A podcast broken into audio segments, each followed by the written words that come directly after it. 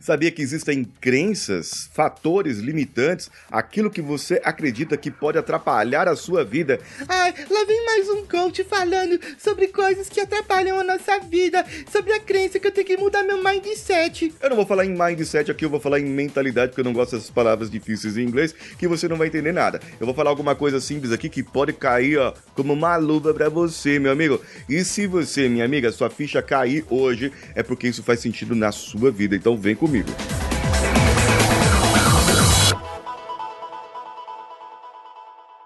Alô você, eu sou o Paulinho Siqueira, esse é o CoachCast Brasil e eu te dou aqui as minhas boas-vindas. Se você chegou agora, se você não chegou agora também, ó, que continue por aqui. Sinta-se à vontade para você dar o seu like, para você dar o seu curtir, para você compartilhar com as pessoas nas redes sociais, para você ouvir lá pelo Spotify, para você ouvir também pelo iTunes Podcast, pelo Castbox Addict, por um monte de coisa aí, por um monte de agregador que você pode ouvir esse podcast, inclusive no YouTube. Isso mesmo, se você estiver no YouTube, você pode dar o seu curtir e se inscrever ali e ativar as notificações para que você possa receber todo o meu conteúdo e ouvir a minha voz todos os dias, de segunda a sexta, ao meio-dia, para que você possa ter mais produtividade no seu dia a dia, mais desenvolvimento, desenvolver a sua mente, desenvolver a sua pessoa. E sabe de uma coisa? Para você ter melhor produtividade, você precisa ter a produtividade funcional, que é um treinamento que eu desenvolvi com muito carinho, muito esmero online, para que você faça o seu planejamento e tenha desafios diários de 21 dias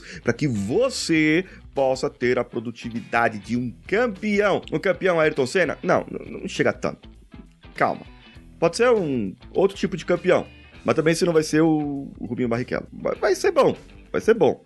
Não é que vai ser o Ayrton Senna, ser vai ser melhor que o Rubinho Barrichello. Eu separei hoje três crenças, três fatores que nós acreditamos, que muitos brasileiros acreditam e que você cresceu com isso, que atrapalha o seu desenvolvimento pessoal. O primeiro é sobre o dinheiro. O dinheiro é sujo. O ter dinheiro é errado, porque a pessoa rica é a vilã. Já percebeu isso? A pessoa rica é o vilão da novela. É muito difícil ter um, um ricaço que seja rico, que seja bem sucedido, que não seja vilão numa novela.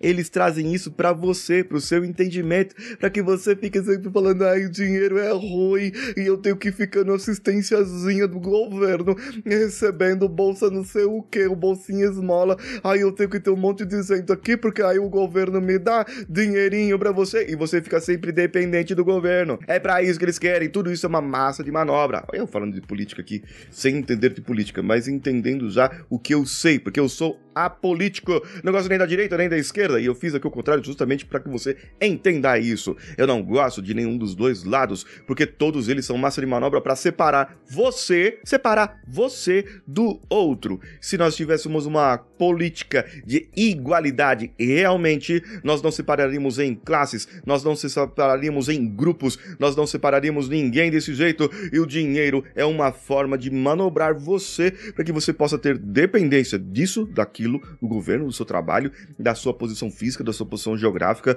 da sua condição, do seu status quo, de uma profissão, de uma faculdade. Tudo isso é o que a crença do dinheiro acaba trazendo para você, sendo que você pode desenvolver outras formas de se trabalhar. E não sou eu que vou falar de, da parte financeira aí, tenho vários outros amigos e colegas aqui que falam muito bem da parte financeira e eles podem falar melhor para você. Depois, se você pedir é, indicação, comenta comigo lá no YouTube, onde se você estiver ouvindo pelo, pelo pelo podcast e tal, vai lá no meu canal do YouTube, se inscreve, dá, ativa a notificação e comenta comigo lá qual que é o seu amigo da parte financeira que pode me fazer um bom trabalho eu indico para você. Um outro problema que eu também encontrei lá nas Filipinas, e isso acontece muito aqui no Brasil.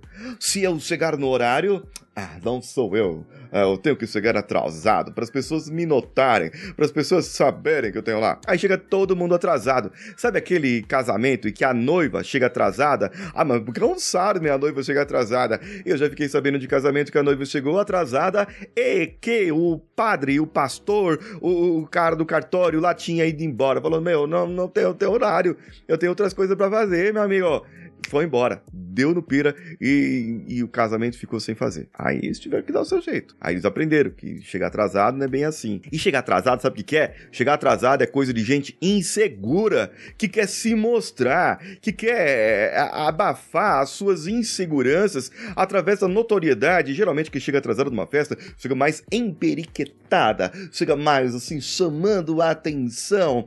E você pode perceber isso. Já conheceu alguém que, chega, que gosta de chegar atrasado nas festas e chega mais assim, e chega todo assim, todo parecendo um pavão ali que chegou na festa chamando a atenção, cumprimentando todo mundo? É um tipo de pessoa manipuladora, narcisista e por aí vai. E insegura pra caramba, que ela precisa mostrar que ela está chegando ali para todo mundo ver. Só que isso pode acontecer problemas na vida dela, na parte profissional, na parte pessoal, ela pode acabar perdendo amiguinhos, amiguinhas e empregos por causa da falta de pontualidade. Também não precisa ser como um britânico que dê das 5 para as 8 não tem ninguém aqui, 8 horas o cara aparece assim do seu lado, fala: "Caramba, mano, eu marcou 8 horas com você, então são 8 horas agora". A pessoa aparece ali, brota ali do lado daquela pontualidade. Se você vai chegar atrasado, se você não vai conseguir chegar no horário, ligue antes, fale, marque antes.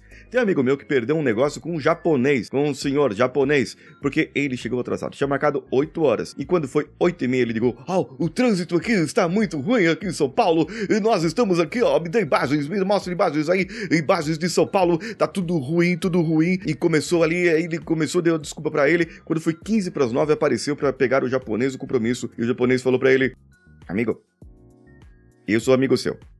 Eu te conheço. Por isso vou te dar conselho. Nunca deixa japonês esperando. Japonês é pontual. Falou 8 horas, é pra estar 8 horas. Se não desse pra estar 8 horas, falasse 9 horas.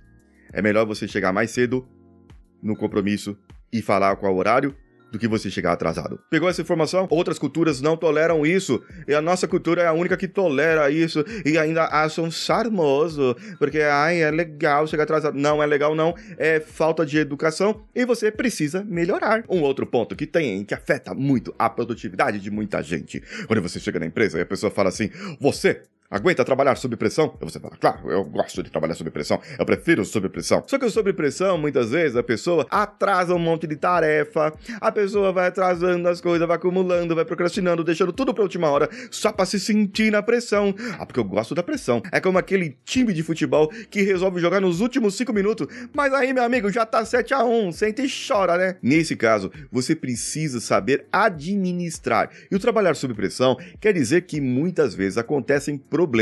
Eu sou da área de manutenção, da engenharia de manutenção, e a gente vê que muitas vezes acontecem problemas nas empresas às 5 horas da tarde da sexta-feira, e você precisa liberar ali aquela máquina, aquele, aquele equipamento eh, rápido, porque vai trazer um prejuízo de milhares de dólares cada hora aquele equipamento parado. Pode afetar o cliente, pode afetar um monte de outras pessoas. Como esses dias aí tivemos um acidente na Bahia, no, do trem na Bahia, que um caminhão de manutenção ficou estacionado ali no lugar por falta de atenção das pessoas, claro. E de repente o trem que estava em movimentação ali bateu no, no, caminhão da manutenção. O cara brecou, freou, tal, machucou algumas pessoas e tudo isso aconteceu, tá nos noticiários baianos e noticiários brasileiros também. Agora veja bem, isso foi por um esquecimento, por um problema, aí é trabalhar sob pressão. É porque algo saiu do comum. Não é que toda vez que você tem que trabalhar sob pressão, não. Eu sou contra isso. Quando perguntam pra mim, Paulinho, você sabe trabalhar sob pressão? Depende. O que é trabalhar sob pressão para você? O que é? Quais são as pressões que tem aqui no trabalho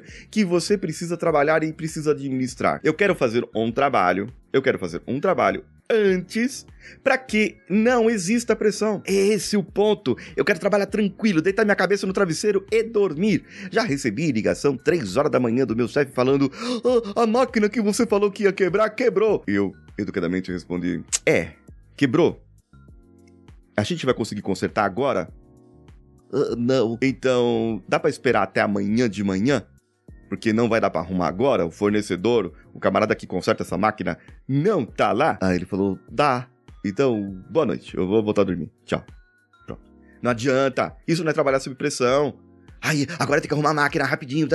Eu falei que o negócio ia quebrar, não falei? Falei pra arrumar ali, não falei? Então por que que não fez antes? É esse o meu trabalho. O meu trabalho é ajudar você a se prevenir das coisas que vão acontecer na sua vida. Esse é o trabalho da Engenharia da Mente, para dar dicas, conteúdos para você rápidos, de fácil, de fácil assimilação, de fácil, é, fácil assimilação, para que você possa entender e aplicar na sua vida, para que a sua vida não seja mais a vidinha medíocre de um brasileiro e que você comece a se destacar e ser xingado pelos outros brasileiros, porque é assim que acontece com o brasileiro também. É uma outra crença nossa, que não tá aqui, ó, é uma quarta crença. O brasileiro acha que sempre que as pessoas se destacam, elas estão roubando, ai, essas pessoas elas estão fazendo alguma falcatrua, ah, essas pessoas elas estão fazendo alguma coisa, ai, eu não aguentaria fazer o que ela faz, ah, não vai dar certo para você não. As pessoas nunca acreditam em si mesmas, e por elas não acreditarem em si mesmas, elas acham, acreditam que as outras pessoas estão fracassadas